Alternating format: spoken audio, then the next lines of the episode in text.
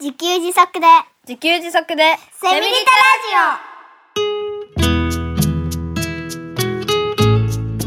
この番組はパーマカルチャー研究所の三栗祐樹が自給自足で幸せなセミリタイヤ生活を送る知恵をお届けします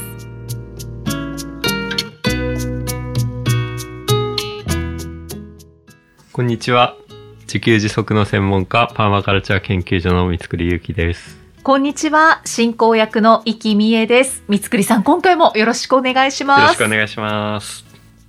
さあ今回もリスナーさんからのご質問をご紹介いたしますありがとうございます。グリーンさん40代女性の方からいただきました、はい三栗さんみえさんいつもありがとうございますこちらこそでこす。ちらこそありがとうございます。三つくりさんの一日のルーティン、興味深かったです。そして何気ない日常に幸せを感じられるって素敵ですね。ところで、日々パソコンを利用している三つくりさんは、目のセルフケアを何かしていますか私は最近スマホやパソコンで目がすっかり弱くなり、眼性疲労に悩まされています。ええというはい。ご質問あでりがとすう。ございます。はい。目のセルフケアを何かしていますかうん全くしていません。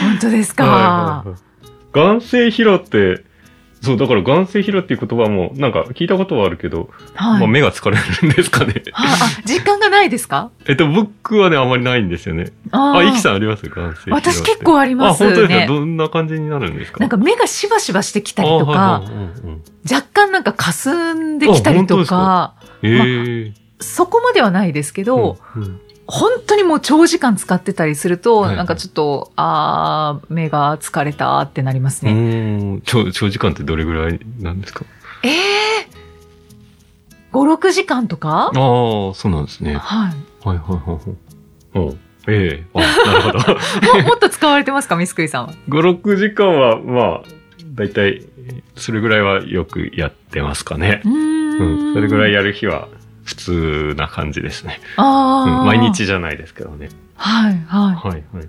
なので、グリーンさんは毎日なのかなどうなんでしょうかどうなんでしょうね。うんそう、なんかだから、そう、そういう話って割と聞くんですよね。あまーあだから目、目疲れるとかって、肩こるとかね。はいはい。ありがたいことに僕ね、その感じは今のところないんですよね。ああ、肩こりもないですか。そうですね。だから、うんあの、パソコンを長時間できる特殊能力があるかもしれ ない。才能があるかもしれない。そうです ね。才能だと思います才。能で何でも才能って言っちゃうんですけど僕はね。うん 私が一つやっているのは、はいはい。お風呂の湯船に浸かった時に、はいはい。手も温まりますよね。ええだから、手で、こう、両目を、両手でうんうん。かぶせて、はいはい。で、手のこの温かさを目うんうにん伝わらせます。へえ。そしたらすごく気持ちいいです。あ、そうなんですか。はい。うんやっぱり温めるっていうのがいいんじゃないあであ、しょなうんか、かね。良さそうですよね。確かにね。基本的に温めたらなんか、いろいろ良さそうですよ。何でも良さそうですよね。へえ。実際そういう商品も、も売られていたりしますしね。うんうんうん目をそうですよね温めるためのうんうんなんか見たことあります。うんううんん。そうそう、だから、なんか、そう本当にありがたい ことに。あ、ただね、目はめちゃくちゃ悪いですね。ああ、そうですか。うんうんうんまあ、メガネかけてらっしゃいますしうんね。そうですね。で、あの、多分ね、まあ、メガネって、 更新じゃないけど、その、定期的に新しく、うんと、まあ、壊れたり、うんうん古くなって傷つきまくって曇ってきたりとかね、いろんなことで、まあ、3年4年に1回ぐらい買ないんじゃ替なえい。かと思いますけど、買い替えますけど、はい。もうその度に悪くなってますね。ええで 視力今どのぐらいですか余裕で0.1ないですね。ああ、本当ですか。 0.0いくつだと思いますね。あー最近はもう測らないですけどね。 あー。まあだから、メガネ屋さんに行って、じゃあどれがいいですかって。あれ、メガネ屋さん行くと、0. 点いくつですって言われないくないですか っていうか、いきえーさっん、といきさんコンタクトですか私コンタクトです。ああ、そうなんですね。コンタクトは必ず、こう、視力検査をして、うんで、買う。あ、あ数ま値、ず数値教えてくれますそうですね。ああ、そうなんですね。そうじゃないところもあるかもしれないですけど、うん私は視力検査をして買ってます。うんあ、そうなんですね。はい。あだからわかんないんですけど、僕、絶対0.1ないことはもう確実なんです けど。で、で、毎回、度を強くしてるんですよね、買い替えのために。ええあ、でね、でね、あの、この質問聞いて、はい。あの、思ったというか、思い出したのが、僕はあの、ずっとパソコン使う生活なんですよね。あはい。の、はい大学時代からなんですよね。大。学で、あの、理系だったんですけど、3年生になると研究室配属っていうのがあるんですよね。あーはいで、まあそこで、まあ、卒業論文を書くために、3年生の後半から研究室に入ると、一人一台ね、パソコンを使える環境になるんですよね。そうですか。うんうん、だから二十歳ぐらいの時からパソコンを使って、まあ、勉強したり研究したり日常生活のいろいろ便利なね飛行機の予約したりとかあーそういうことはあらゆることをパソコンでやるようになったのが二十歳からそれで今もう43なのではい。 20年以上ずっとパソコンをが何するんでもパソコンみたいな生活なんですよね。うんパソコンラブですもんね。ラブですね。そうそうそう。ね、だから、なんかに日常に溶け込んでるっていうか、もうい体の、体の一部は言い過ぎですけどうね。んうんなくてはならないものですよね パ。ソコンなくなったら僕、どうやって生きていいかわかんなくなりますね。 どこが自給自足の専門家なんだろうっていやいや、大事ですよ ね。発信のためにそうとそうそうかそう、発信のためねに講座をしたりとはかい。うんね、っていうのを思い出したので、まあだから、なんか、ちっちゃい頃、ちっちゃく、ちっちゃくないから、二十歳の頃から、 ずっと使い慣れてるから、そういう肩こりとか、目、うん目の疲労とかないのかな。とあかー、とかってちょっと思ったりもしあて。使い慣れてるっていうのはあるかもしれないですね。だからなんか、皆さんに聞いてみたいですね。うん 皆さん、あの、そう、ね、ああの、パソコン使う方、目とかどうですかって、そうメでッすセね。ージお願いします。あの、ツイッターで、あ、ツイッターハはッね、シュタグセミリタラジオとあ、そうそうそう。つけてもらって、ええご回答お待ちしてます。ね、ツイッターでハッシュタグセミリタラジオでメッセージも受け付けてるんですけど、まあなんか、実は一度もそれ入ったこと がないっていう。 そうなんですね。 一応 SNS 告知で言ってるんですけどね。ね、僕も言ってるんですけどね。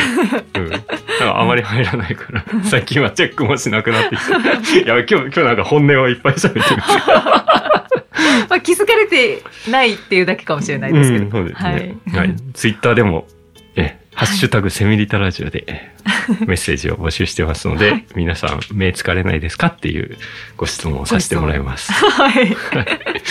で気軽にツイッターだとコメントできますからね。はい。うん。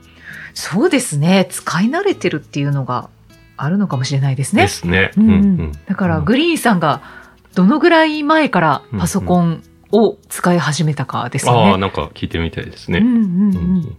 確かにそうですね。私もパソコンを使い始めた当初はかなりなんか肩こりとかしてました。ああ、そうなんですね。はい、うんうん、今はそういうのあんまり感じなくなってきてるので、うんううんん、うん、そういうのもあるのかもしれないですね。慣れかもしれないですねう。んうんうんそうですね。まあでも無理せず、ははい、使用されてください。い。ね、目は大事です。はい。なんか、クリニックの番組みたいになっ ちゃう。はい、あのぜひ目を温めてくださいませ。はい。はい大事にしてください。ありがとうございます。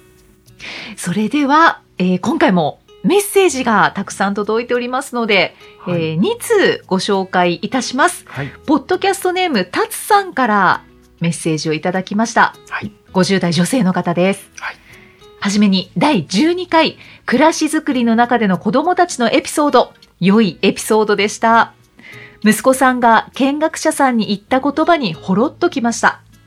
また、疲れて帰宅した夜、真夜中にかけて家族総出で水道破裂と取り組む話も大変だったろうけど、後から思い出したら感慨深いことでしょうね。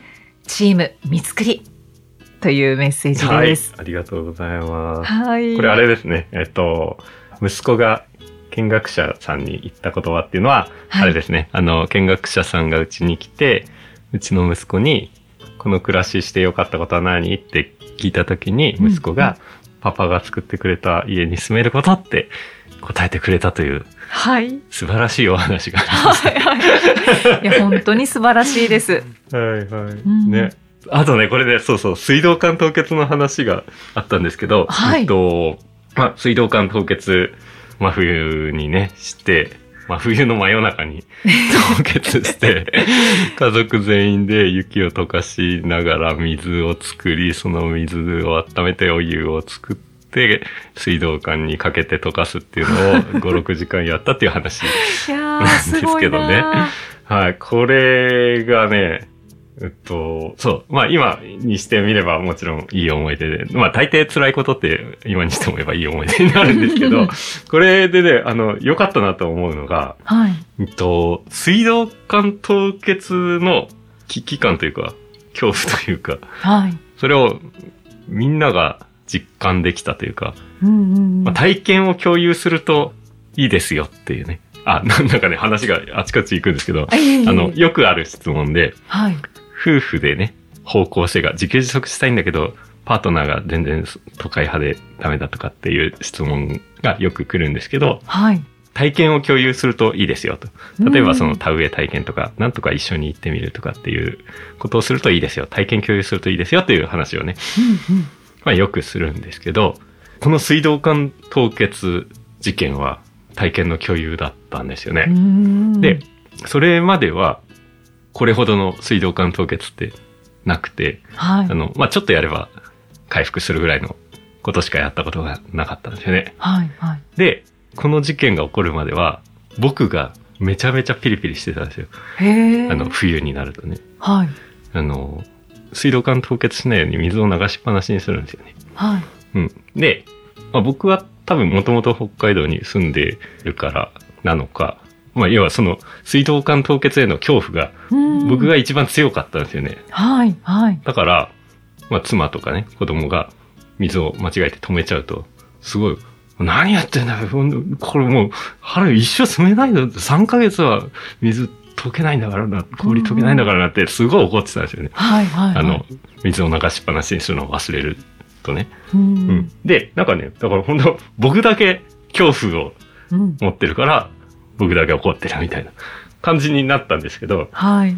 この経験をね、 家族で共有してからは、その、僕の恐怖感が、恐怖感、水道凍結の恐ろしさをみんな分かってくれたから、その、僕が怒る必要なくなったというか、うーん。あの、水出しっぱなしをするのを忘れて止めちゃったとしても、なんか、ああ、やばいやばいって、ちゃんと、ちゃんとやばいやばいって言ってくれるから、僕もなんか、あそう、そうだよ、危ないよってね、うん感じになる。なんかね、共感が生まれた感じだった。はい、は、はいはいい。一体感が出ますね。そうですね。うんうんうんそうそう。っていうね、なんか、だから、あの事件があったから、みんなの意識が一緒になって、僕が すごい楽になったんですうよね。ーん。同じ体験をするうんっていうの、が、こう、ご家族にも理解していただける自給自足の第一歩ですよね。うん自給自給自足の第一歩、 そうですよね。ううんん。やっぱ体験、だからみんなこう違う世界を生きているというか、自分なりの世界を生きているというか、価値観がそれぞれありますもんね。そうですよね。うん。ね、だから、そうやって、ね、僕が怒ったら、そんな怒んなくてもみたいな空気でこう、返されるわけじゃないですか。いや、春まで水が出なくなるんだぞそっうていそうう。そうそうそうそうで。でね、あの、この恐怖を分かってもらえたので、はい。なんか、ねそういう共感とか体験、やっぱ体験の共有って大事だなと。大事っていうか、楽っていうか、 なんか話で伝えるよりも早いなっあ、そうでてすね。思いました。ね。はいはい。はい体験してもらうこと。うんうん。うんうんうんうん。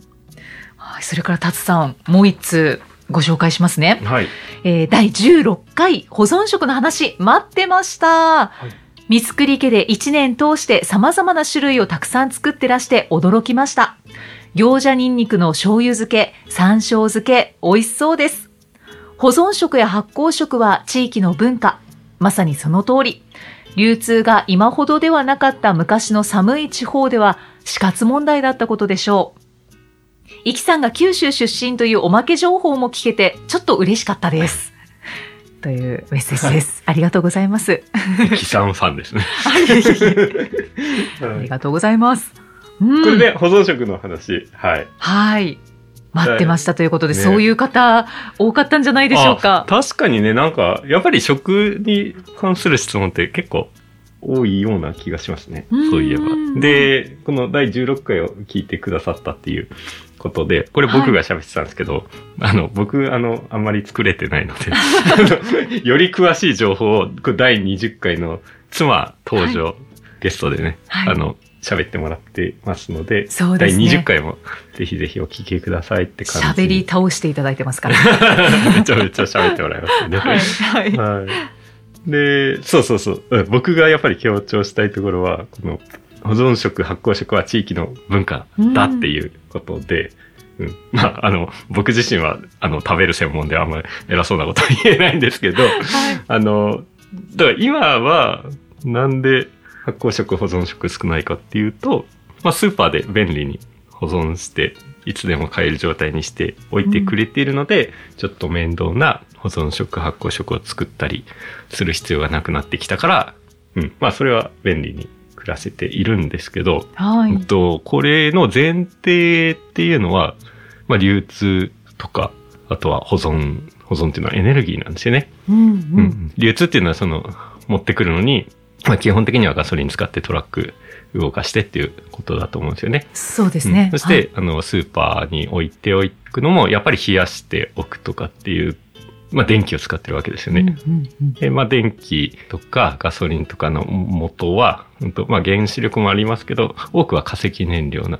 わけですよね。あうんー、で、それは地球温暖化につながる原因になったり、うん、えっと、だから化石燃料がはい。なくなると、これが前提が崩れるわけじゃないですか。そうですはいね。はいはい。